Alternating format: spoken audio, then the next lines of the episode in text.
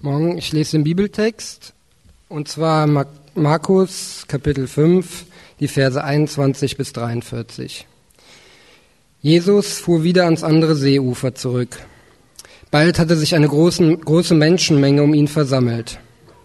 Noch während Jesus am See war, kam ein Synagogenvorsteher namens Jairus, sah ihn, warf sich vor ihm nieder und bat ihn dringlich, meine kleine Tochter ist todkrank komm doch und leg ihr die Hände auf, damit sie gerettet wird und am Leben bleibt.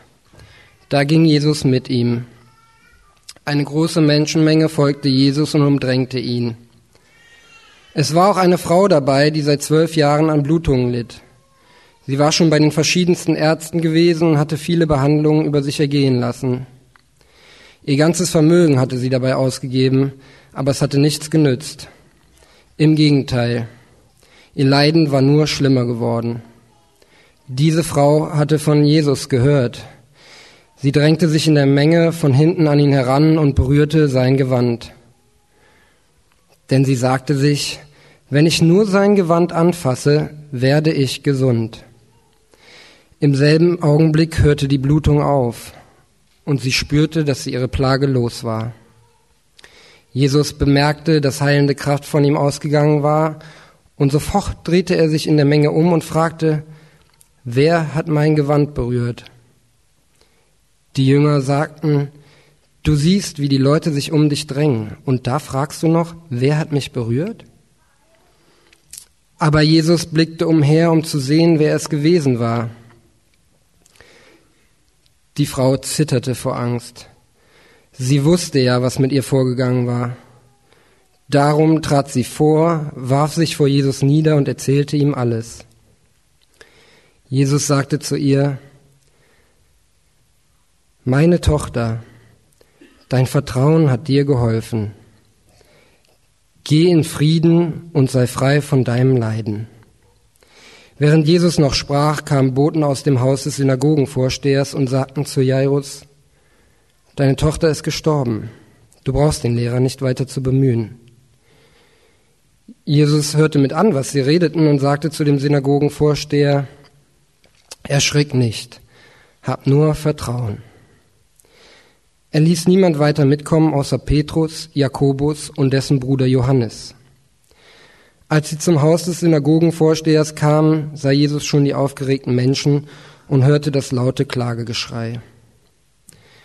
Er ging ins Haus und sagte, was soll der Lärm? Warum weint ihr? Das Kind ist nicht tot, es schläft nur. Da lachten sie ihn aus. Er aber warf sie alle hinaus, nahm nur den Vater des Kindes und die Mutter und die drei Jünger mit sich und ging in den Raum, in dem das Kind lag.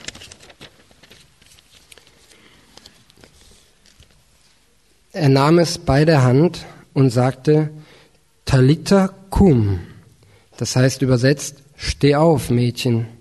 Das Mädchen stand sofort auf und ging umher. Es war zwölf Jahre alt. Alle waren vor Entsetzen außer sich. Aber Jesus schärfte ihnen nachdrücklich ein, es niemand weiter zu erzählen. Dann sagte er, gebt dem Kind etwas zu essen. Amen. Guten Morgen, ich bete zu Beginn. Himmlischer Vater, danke für den Morgen, danke für die Zeit, die wir jetzt äh, zusammen verbringen können, mit dir verbringen können. Und wir bitten dich, dass du uns ein bisschen mehr von deinem Herz heute Morgen offenbarst und dass uns das bewegt. Amen. Wir kommen mit dem heutigen Text erstmal zum Abschluss unserer Serie über das Markus Evangelium, dieser Vorstellung von der Person Jesus. Und wir haben heute nochmal einen sehr interessanten Text vor uns, der recht präzise auf die Fragestellung zugeschnitten ist, unter der wir uns bisher die Texte angeschaut haben. Die Überschrift über diese Serie lautete ja, Jesus, was willst du für uns? Worum geht es Jesus wirklich? Was will Jesus wirklich? Und wie wir gleich sehen werden, hat dieser Text hier Entscheidendes dazu zu sagen. Was, was haben wir vor uns? Wir haben hier eigentlich zwei Geschichten. Zwei Menschen, die zu Jesus kommen. Und zwar aus offensichtlichem Anlass und mit klarem Anliegen. Beide haben ein Problem und beide hoffen, dass Jesus dieses Problem löst, die Dinge wieder gut macht, das Glück zurückbringt. Das sind unterschiedlich gelagerte Probleme, unterschiedliche Menschen, aber es ist dasselbe Grundanliegen. Jesus, hier ist mein Problem, bitte mach, dass es mir besser geht. Und in beiden Geschichten kümmert sich Jesus tatsächlich um das Problem. Er hilft beiden Personen, er reagiert auf beide Bitten. Aber man hat den Eindruck, dass das nicht sein Hauptziel ist. Es geht ihm nicht nur darum, dass alles wieder ins Lot kommt, dass die Leute fröhlich weiterziehen können, sondern er macht aus dieser Situation etwas Tieferes. Das ist ziemlich offensichtlich. Äh, da kommt Jairus zu Jesus, weil seine Tochter im Sterben liegt und bittet Jesus mitzukommen, sie zu heilen. Die Zeit drängt. Jetzt wissen wir aus, aus anderen Geschichten, dass Jesus nicht vor Ort sein musste, um zu heilen. Es gibt Berichte davon, wie Jesus aus der Ferne Menschen gesund gemacht hat. Aber das tut Jesus hier nicht. Er sagt nicht geheim, sie ist wieder gesund, sondern er geht mit und lässt sich dann von dieser Frau unterbrechen, nimmt sich Zeit für sie. Das ist grob fahrlässig. Also wenn diese beiden Fälle in der Notaufnahme sitzen würden, die chronisch kranke ältere Frau und das akut lebensbedrohte kleine Mädchen, und der Arzt würde die Frau zuerst behandeln, das wäre ein Skandal. Das wäre zumindest grob fahrlässig. Jetzt wissen wir, dass, wie die Geschichte ausgeht, dass Jesus nicht fahrlässig gehandelt hat. Aber daran wird klar, offensichtlich geht es ihm hier um mehr als darum, dass Jairus seine Tochter wieder gesund zurückbekommt. Sonst hätte er in der Situation anders gehandelt. Und genau dasselbe Muster finden wir auch bei der Frau. Äh, sie berührt ihn, sie wird gesund und Jesus hätte es einfach dabei belassen können. So nach dem Motto, schön, dass sie geheilt ist, dann ist ja alles wieder gut. Aber nein, er, er, muss die Sache an die Öffentlichkeit zerren. Die Frau muss sich stellen, ihre Geschichte erzählen, er sucht den Dialog mit ihr, erst dann lässt er sie gehen. Mit anderen Worten, die, die Problemlösung, die Heilung der Frau, die Rettung der Tochter scheinen für Jesus Nebeneffekte zu sein, die er durchaus erfüllt aber er verfolgt eigentlich ein anderes Ziel. Er ist ja nicht einfach der Wünscheerfüller, der Problemlöser. So nach dem Motto Problem, zack, gelöst, Problem, zack, gelöst. Sondern es geht ihm offensichtlich um mehr. Und das kann uns ganz schön irritieren. Denn anscheinend hat es für Jesus nicht die höchste Priorität, dass alle unsere Probleme sofort aus der Welt geschafft werden. Dass möglichst viele unserer Wünsche in Erfüllung gehen, dass es uns so gut wie nur möglich geht. Das finden wir anstrengend und nur schwer nachvollziehbar. Ich meine, was soll wichtiger sein, als dass es uns gut geht? Warum ist das nicht ganz oben auf Gottes Agenda? Und ich glaube, dass wir hier im Text äh, verschiedene Dinge sehen, die uns weiterhelfen können, das zu verstehen. Wir sehen zunächst mal den Grund, warum Jesus die Prioritäten so setzt, dann das Ziel, worum es ihm eigentlich geht und dann den Weg, wie er uns dahin führt. Zunächst der Grund, warum Jesus die Prioritäten so setzt. Und dazu schauen wir uns die Geschichte der Frau mal ein bisschen näher an, die uns, die uns ja recht detailliert erzählt wird. Irgendwas war offensichtlich nicht in Ordnung mit ihren Geschlechtsorganen. Sie scheint unter Hämorrhagie gelitten zu haben. Das heißt, sie verlor wahrscheinlich permanent Blut, was sie dauerhaft massiv schwächte. Aber diese Krankheit war nicht das einzige, worunter sie litt. Der Text legt Wert darauf, sagt das explizit in Vers 26, sie litt auch unter den Versuchen, die Krankheit behandeln zu lassen. Und das lag daran, dass die Behandlungen dafür damals recht übel waren. Wir haben in der Mishnah ganze Kapitel darüber. Da werden diese Heilmittel beschrieben. Und ein Heilmittel war zum Beispiel ein Mix aus Gummi, Alaun und Gartenkrokussen. Das wurde alles zerhäckselt, fein zerrieben und dann mit Wein vermischt. Und das mussten diese Frauen trinken. Man kann sich vorstellen, wie übel das war. Und, und für solche Heilmethoden hatte sie ihr ganzes Vermögen ausgegeben. Sie war arm geworden. Sie hatte die verschiedensten Methoden und Ärzte ausprobiert und das Ergebnis war, es war alles nur noch schlimmer geworden. Und jetzt, dass sie völlig verzweifelt und, und mit ihren Ideen am Ende ist, da kommt sie zu Jesus als ihrer letzten Hoffnung. Und das ist ganz interessant, denn äh, in gewisser Weise können wir den Vorgang hier vielleicht nachvollziehen. Sicherlich auf einer ganz anderen Ebene, aber der Ablauf hier kommt uns vielleicht bekannt vor. Das ist ein Phänomen, das ich an mir selber beobachten kann und, und auch immer wieder an Menschen um mich herum. Wir lieben unser Leben hier in Berlin, in der Großstadt. Das kann so spannend sein, so aufregend sein. Ja, potenziell lauert immer ein neues Projekt um die Ecke. Man kann jederzeit interessante, neue Leute kennenlernen. Die große Liebe könnte mir schon morgen direkt in die Arme laufen.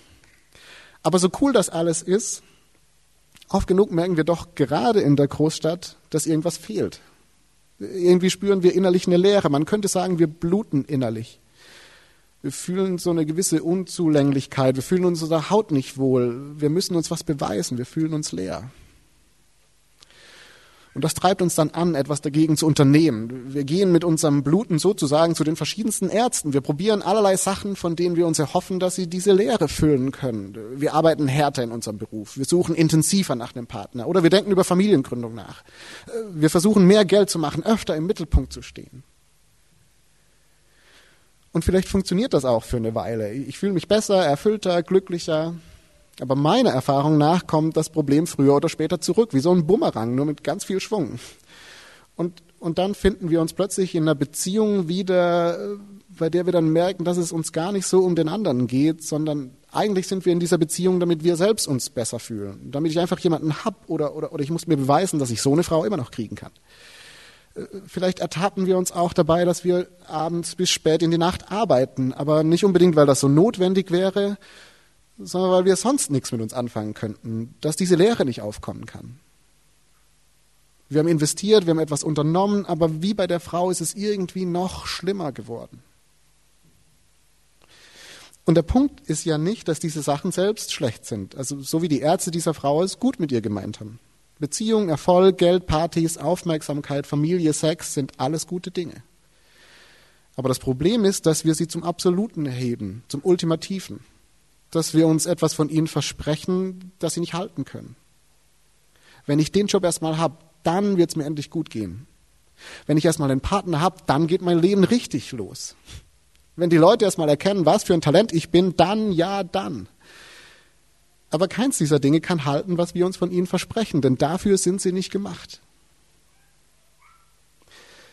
Cynthia Heimel, eine amerikanische Journalistin und Autorin, ähm, hat von Berufswegen viel mit Celebrities, die wir aus Film und Fernsehen kennen, äh, viel von denen kennengelernt, bevor sie ihren großen Durchbruch hatten. Also quasi, als sie noch die äh, nette Bedienung im Restaurant um die Ecke waren. Und im, in einem ihrer Bücher schreibt sie darüber ähm, etwas sehr Faszinierendes und äh, ich zitiere sie, das steht auch im Programmheft auf der ersten Seite. Sie schreibt, Celebrities tun mir leid. Kein Spaß. Der Moment, in dem eine Person zur Celebrity wird, ist genau der Moment, an dem er oder sie zum Monster wird. Celebrities waren einst wunderbar angenehme Menschen, aber jetzt sind sie zu diesen Überwesen geworden und ihr Zorn ist entsetzlich. Es ist nicht das, was sie sich vorgestellt hatten. Wenn dir Gott einen wirklich üblen Streich spielen will, dann muss er dir nur genau das geben, wovon du immer geträumt hast. Er muss dir nur deinen tiefsten Wunsch erfüllen. Celebrities wollten den Ruhm mehr als wir alle. Sie arbeiteten, sie schufteten. Aber am Morgen nach dem großen Durchbruch wollten sie sie alle umbringen, weil dieses gewaltige Ding, nach dem sie sich die ganze Zeit so gesehnt hatten, dieses Ruhmding, das alles zum Guten wenden würde, das ihr Leben erträglich machen würde, das ihnen persönliche Erfüllung und Glück bringen würde, endlich da war. Aber nichts passierte.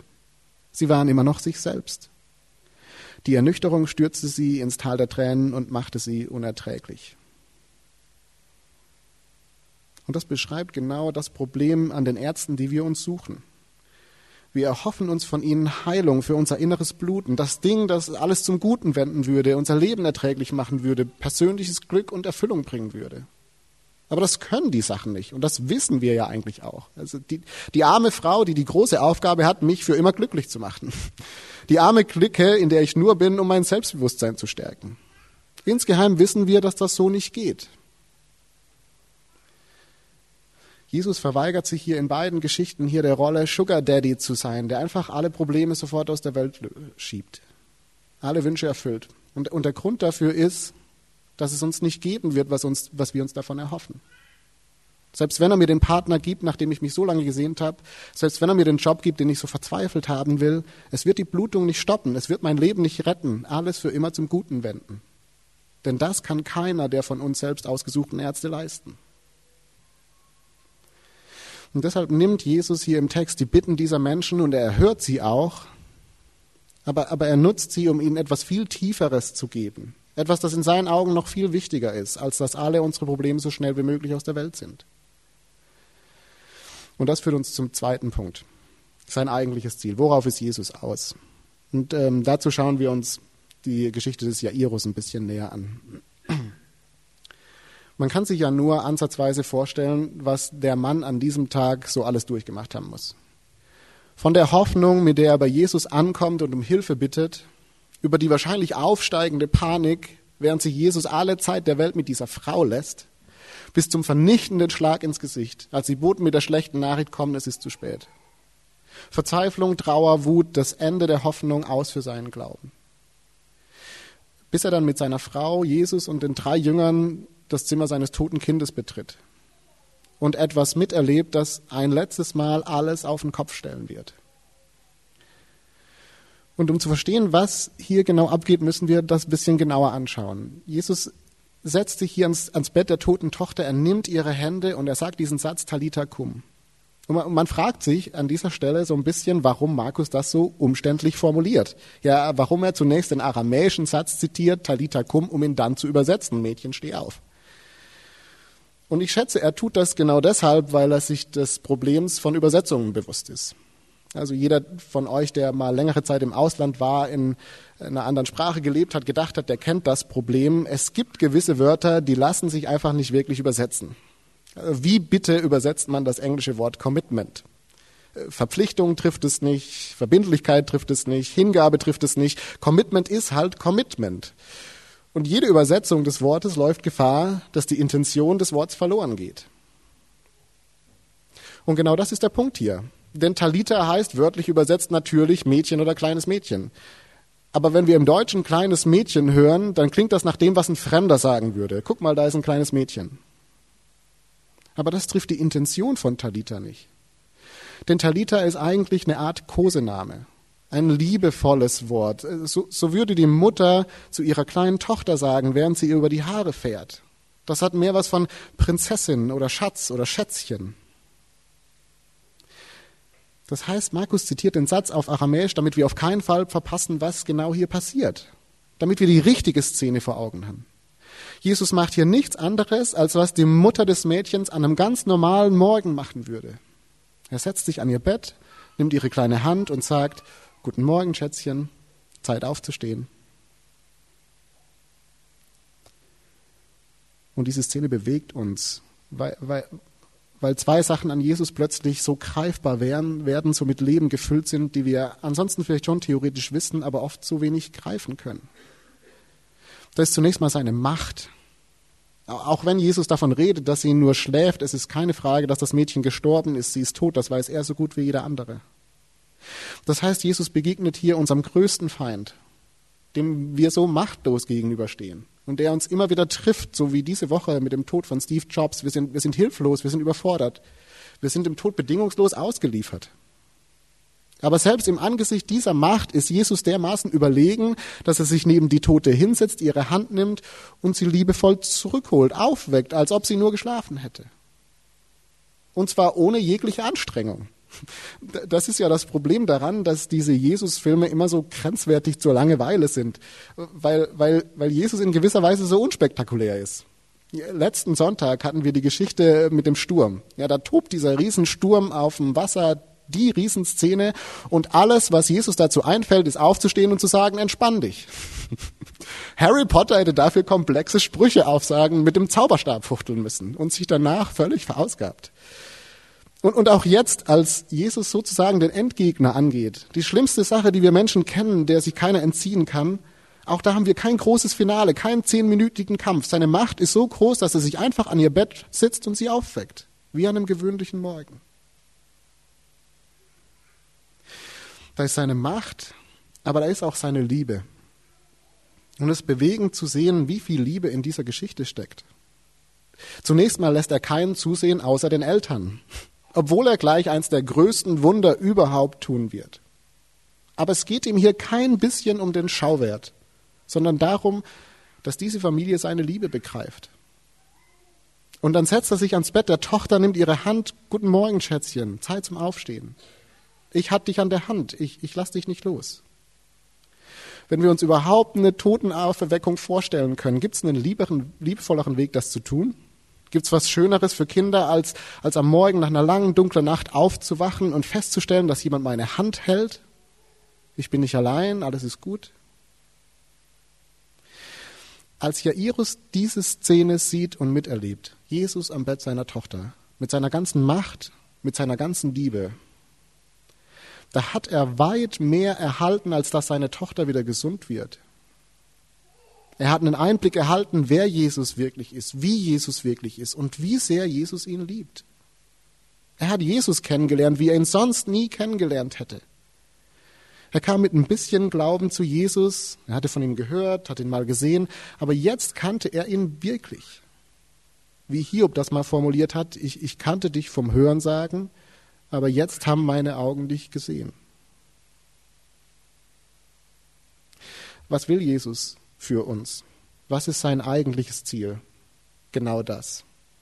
Ich kannte dich nur vom Hörensagen, aber jetzt haben meine Augen dich gesehen. Er will so eng mit uns verbunden sein, dass wir wirklich wissen, wer er ist und wie er ist. Er will eine Beziehung mit uns aufbauen, die nicht vom Hörensagen lebt, sondern die diese Vertrautheit widerspiegelt. Er will, dass wir ihn kennenlernen mit seiner ganzen Macht, mit seiner ganzen Liebe, dass wir wissen, dass er Gott ist, alles in seiner Hand hat, dass wir wissen, wie sehr er uns liebt, dass wir ihm vertrauen können, dass er es gut mit uns meint. Jesus setzt deshalb andere Prioritäten. Er erfüllt deshalb nicht gleich jeden Wunsch sofort, weil er etwas viel Besseres anzubieten hat, das wir so leicht übersehen würden, wenn immer alles glatt läuft. Er bietet die uneingeschränkte Liebe, nach dem wir in allen unseren Beziehungen suchen. Er bietet die Erfüllung, der wir sonst so nachjagen. Er spricht uns den Wert zu, den wir uns verzweifelt hart erarbeiten wollen.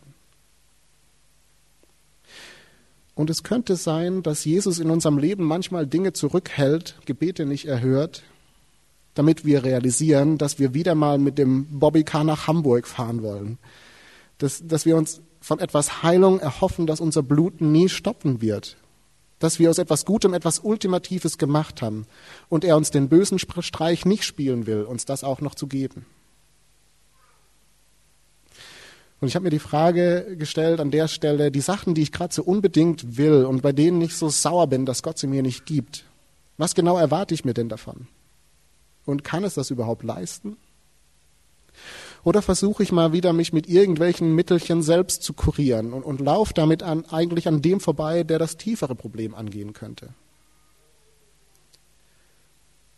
Und das bringt uns zum dritten Punkt, der Weg, wie wir da hinkommen. Wie komme ich denn zu dieser Beziehung, die Jesus sich da vorstellt? Und die Frage ist gar nicht so ohne.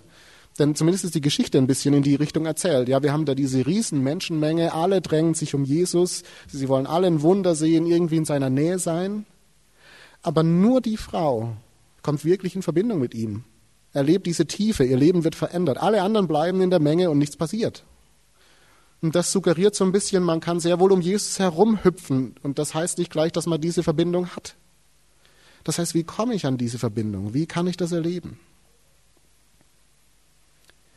Jetzt ist das Interessante an unserem Text, dass wir da zwei einzelne Personen vor uns haben, die unterschiedlicher kaum sein könnten.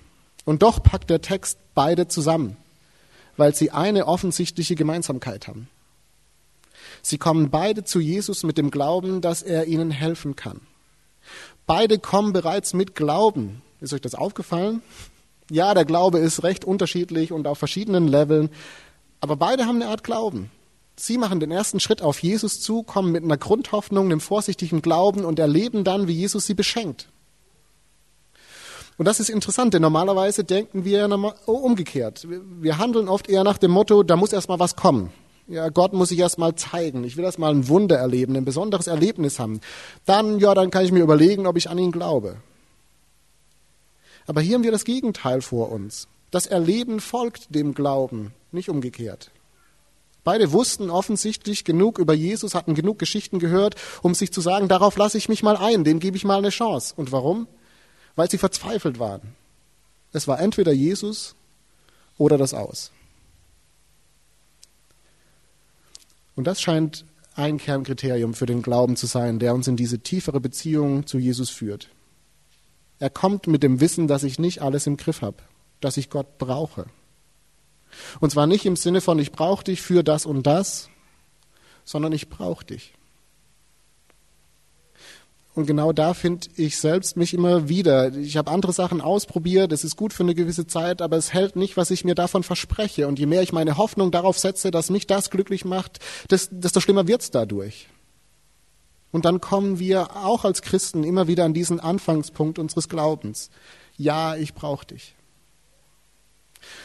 Und erst wenn Gott nicht mehr das Mittel ist, um an die anderen Dinge zu kommen, von denen ich mir Rettung verspreche, sondern wenn ich zu Gott komme, damit er meine Rettung ist. Erst dann beginnt die Art von Beziehung, in der er wirklich einen Unterschied machen kann in meinem Leben, in der er mich berühren kann, in der er mich, mir wirklich begegnen kann. Das ist eine Sache, die wir aus dem Text sehen. Aber da ist noch eine andere und noch eine viel herausforderndere. Der, der, der Text zeigt uns, was es bedeutet, Jesus wirklich zu vertrauen. Vielleicht habt ihr das gesehen. Jairus kommt zu Jesus mit einer Agenda. Hier ist das Problem und so hat die Lösung zu laufen. Und er traut Jesus zu, dass er seine Agenda erfüllen kann. Das ist sein Glaube. Jesus kann das. Aber Jesus spielt da nicht mit. Er durchkreuzt diese Agenda, um, um, um Jairus zu zeigen, was echtes Vertrauen ist. Und, und da ist diese kleine Szene, die man beim ersten Lesen fast übersieht, aber die so entscheidend ist für diese Geschichte. Jairus kommt zu Jesus, hier ist das Problem, so kannst du es lösen, bitte mach mit. Aber dann kommen die Boten, bringen die schlechte Nachricht und in dem Moment fällt seine Agenda in sich zusammen. Und was sagt Jesus zu ihm? Fürchte dich nicht, glaube nur. Und ich habe mich gefragt, warum spricht Jesus hier vom Fürchten? Es gibt ja nichts mehr zu fürchten. Das Kind ist tot, das Spiel ist aus. Aber ich glaube, dass Jairus in dem Moment die Kontrolle über die Situation verloren hat. Er hatte keinen Plan mehr. Er hatte keinen Lösungsansatz mehr. Und das ist durchaus eine beängstigende Situation. Und deshalb sagt Jesus, fürchte dich nicht. Fürchte dich nicht. Ich hab's immer noch im Griff. Du kannst mir tatsächlich vertrauen. Nicht deine Agenda für mich, sondern mir. Mit anderen Worten, Jesus sagt hier, solange du mir vorschreibst, wie die Dinge zu lösen sind, ist das noch kein echtes Vertrauen. Denn dann vertraust du nicht mir, sondern deiner Agenda für mich. Und wenn ich sie nicht erfülle, dann habe ich dich nicht hängen lassen.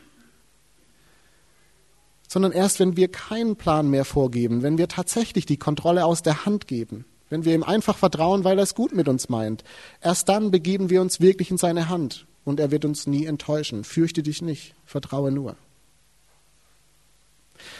Echtes Vertrauen, zu dem Jesus uns führen will, fängt da an, dass wir unsere Agenda auf die Seite legen, uns entspannen, weil wir wissen, er hat alles im Griff. Er meint es gut.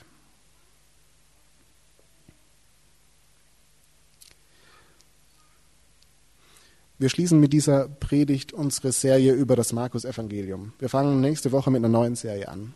Und ich weiß nicht, wie viele Predigten ihr gehört habt von dieser Serie. Aber mich hat es fast schon ein bisschen genervt, dass es am Ende immer darauf rauslief, dass es darum geht, dass wir Jesus vertrauen. Und, und, und jetzt sind wir dieses Mal wieder da gelandet, obwohl ich es echt vermeiden wollte. Aber eigentlich, eigentlich ist genau das das Kernanliegen des Markus-Evangeliums. Es präsentiert uns Jesus. Da ist Jesus. In seiner ganzen Macht, in seiner ganzen Liebe. Er ist der wahre Arzt. Er hat den besseren Plan. Willst du ihm nicht vertrauen? Amen.